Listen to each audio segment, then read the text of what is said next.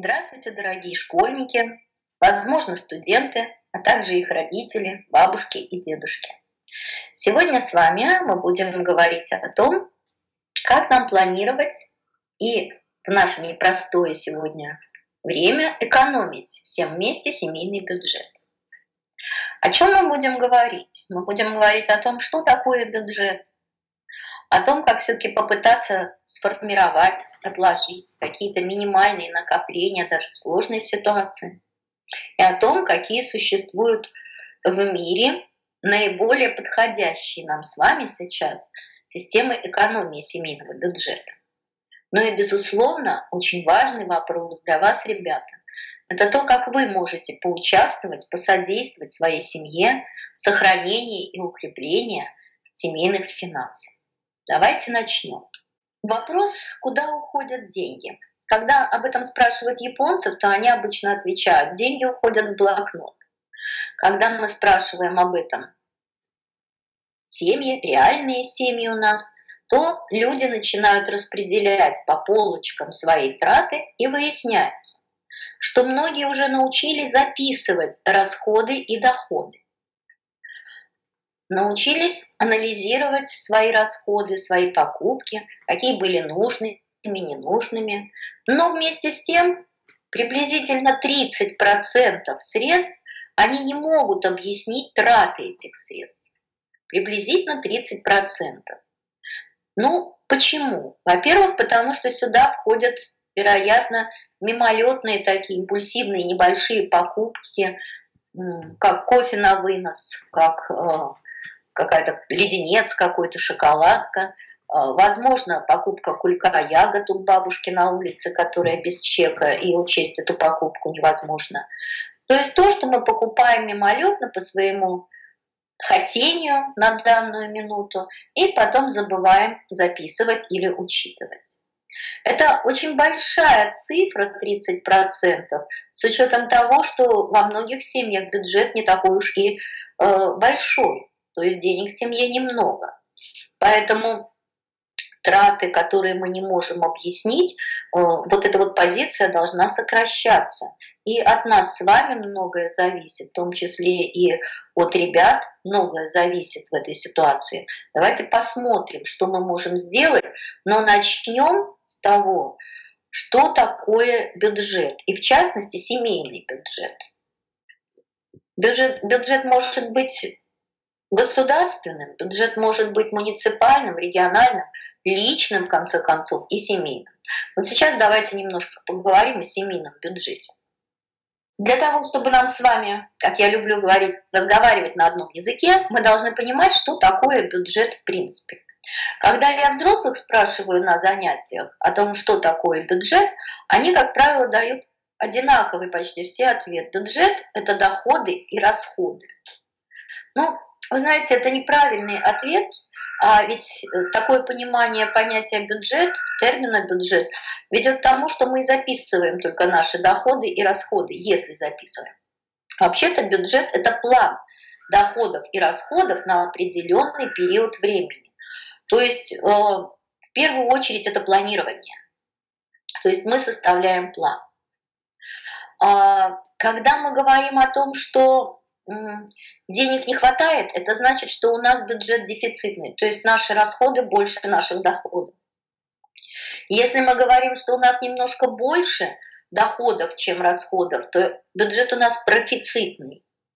Ну и, наконец, если у нас доходы равны расходам, это бюджет сбалансированный. И вот здесь есть такая хитрость. Некоторые считают, большинство, наверное, из нас считают, что профицитный бюджет намного лучше. А эксперты говорят о том, что самый лучший вид бюджета, внимание, это сбалансированный бюджет, когда доходы и расходы равны. В чем здесь секрет? Если бюджет профицитный, то есть доходы больше расходов в семье, то это значит, что мы не совсем умеем управлять этим бюджетом. То есть у нас остаются лишние деньги. Если бюджет сбалансированный, доходы равны расходам, в расходы мы записываем накопления, то есть то, что у нас осталось, и мы можем накопить, положить в основу финансовой подушки безопасности, это значит, мы правильно управляем своим бюджетом, и лишних денег, которые мы не знаем, как потратить, у нас нет. Что такое управление бюджетом семьи? Это в первую очередь планирование, затем анализ трат. Для кого-то, если только начинаем, он может быть ежедневным, каждый вечер. Для кого-то он может быть еженедельным или ежемесячным. Наконец, это умение экономически разумно себя вести, то есть адекватно реагировать на различную рекламу, откладывать каждую копеечку, избегать спонтанных трат, то есть избегать покупок того, что вот я сейчас вдруг захотел. У меня это не было запланировано, но я увидел и захотел. Вот это и называется управление семейным бюджетом. Итак, давайте еще раз э, запомним. Бюджет должен быть в первую очередь каким?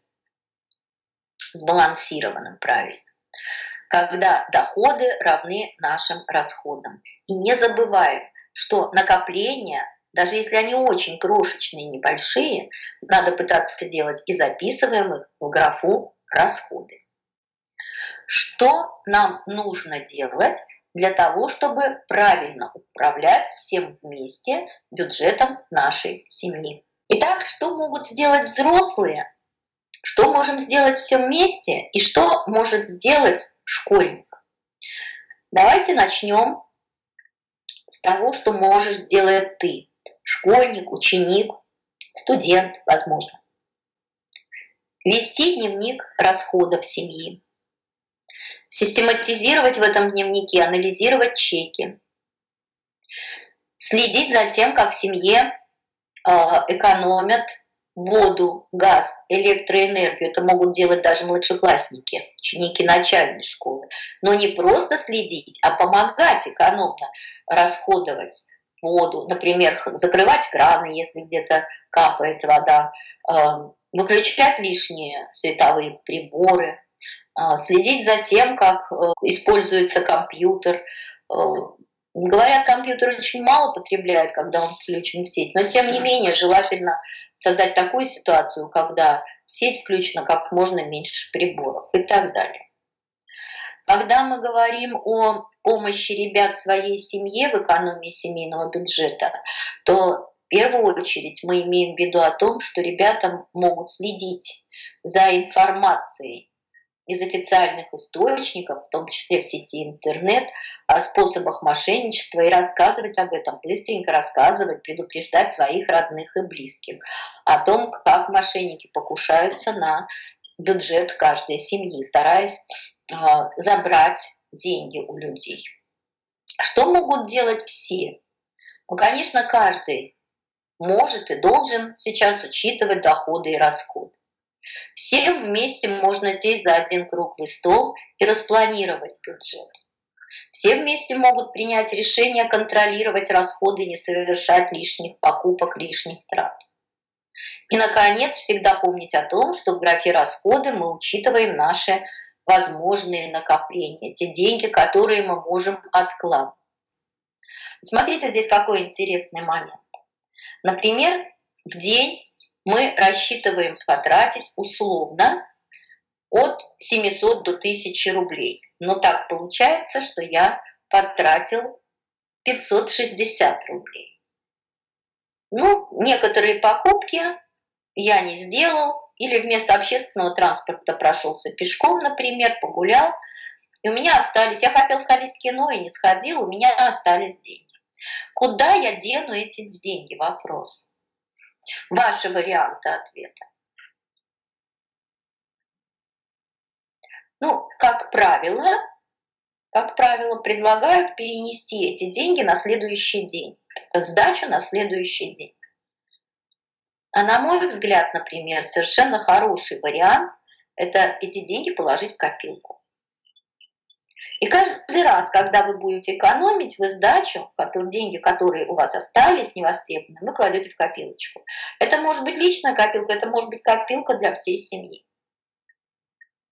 Это может быть физическая копилка, то есть банка или какая-то красивая копилка, которую вы сделали все вместе.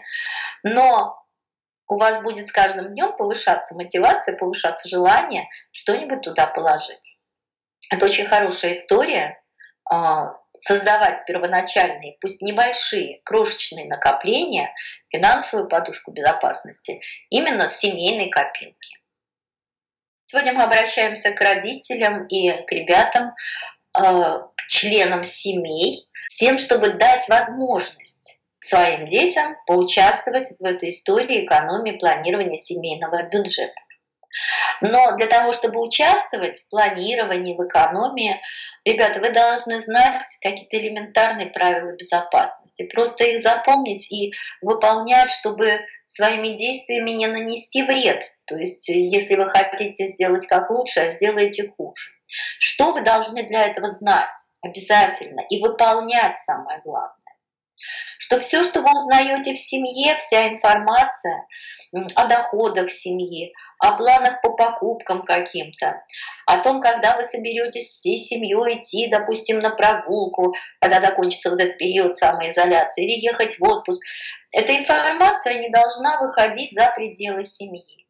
Не следует хвастаться какими-то приобретениями в социальных сетях, на своих страничках ВКонтакте, в Одноклассниках, на Фейсбуке и так далее. А вот мы купили вот такую вот прекрасную машину вдруг. Иногда даже это не соответствует действительности. Ребята хотят прихвастнуть, а получается в итоге все очень плохо, это активизирует мошенников.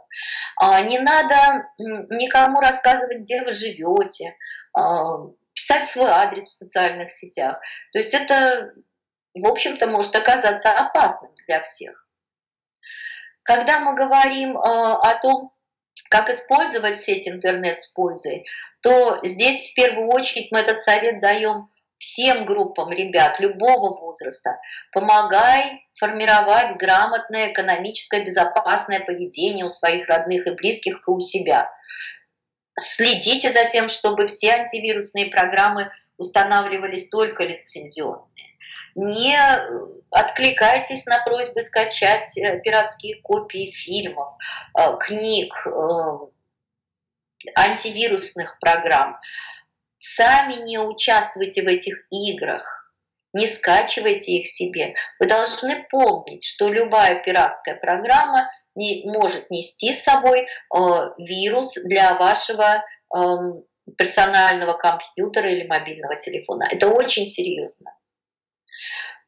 Возьмите на себя ряд обязанностей. Вот что вы можете делать? Вы можете ежевечерне собирать и распределять чеки.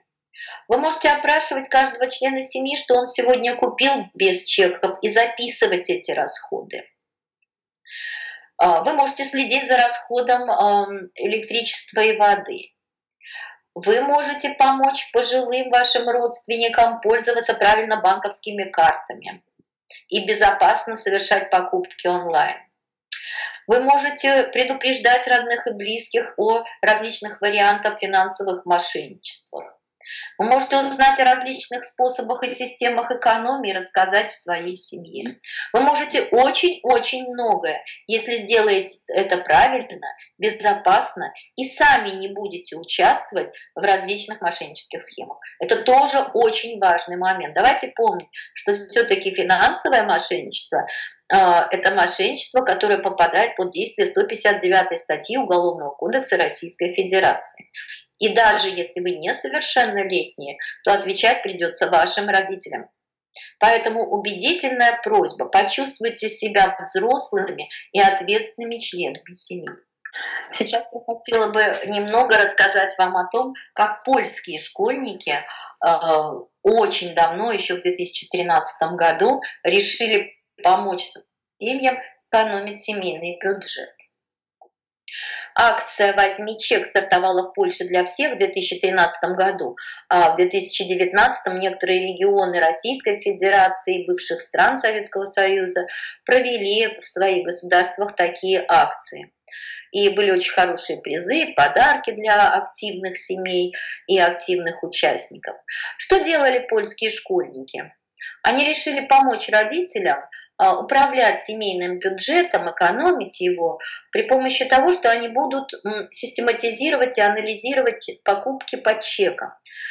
Они э, раскладывали чеки по конвертам, на конвертах были надписи «продукты, лекарства, одежда», э, салон красоты. Туда они э, складывали чеки, полученные за те или иные виды оплаты товаров, услуг и так далее.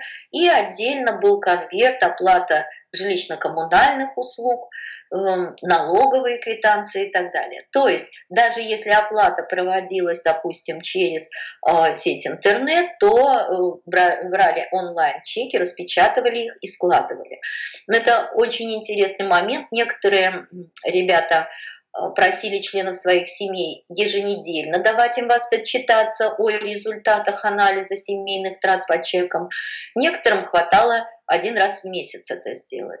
Но в любом случае семьи заметили, что количество внеплановых покупок или денег, которые ушли в неизвестном направлении, которые не могут объяснить, э, куда потратили эти деньги, люди не могут объяснить, э, значительно уменьшилось. Это очень важный момент. И школьники стали усовершенствовать вот эту систему по акции «Возьми чек», стали переводить это в компьютерные программы, учет этих чеков, э, скриншоты стали делать. В общем, это была довольно интересная история, которая продолжается по сей день, хотя акция уже закончилась. И э, результаты вот эти, которые докладывались на семейном совете, на котором к школьникам относились очень серьезно, родители и пожилые члены семьи. Это вдохновило ребят на то, что и в дальнейшем, когда они станут взрослыми, они будут доверять своим детям вот такие а, вроде бы простые, но в то же время очень нужные и важные действия. В Калининграде тоже такая акция была проведена в некоторых школах, и родители были очень довольны. Ребята в тетрадке прикладывали и приклеивали чеки, и э, заодно они узнали, кстати, об иерархии расходов, о том, что сначала выплачиваются при планировании бюджета, сначала выплачиваются налоги и долги по кредитам, по ипотеке, на втором месте стоит выплата коммунальных платежей, и далее идут расходы на питание, лекарства и э, тому подобное. Почему? Потому что сначала в первую очередь выплачиваются те траты, те запланированные расходы, по которым могут наступить на штрафные санкции. Вот чтобы не попасть на штрафные санкции, сначала долговые обязательства уплачиваются, в том числе налоговые. И только на втором месте уже потом идут там меньше санкции, выплаты по системе ЖКХ. Когда мы с вами говорим о том, что можно воспользоваться чужим опытом, то я думаю, как раз опыт польских школьников и калининградских – это хороший опыт, который можно перенять в любой семье.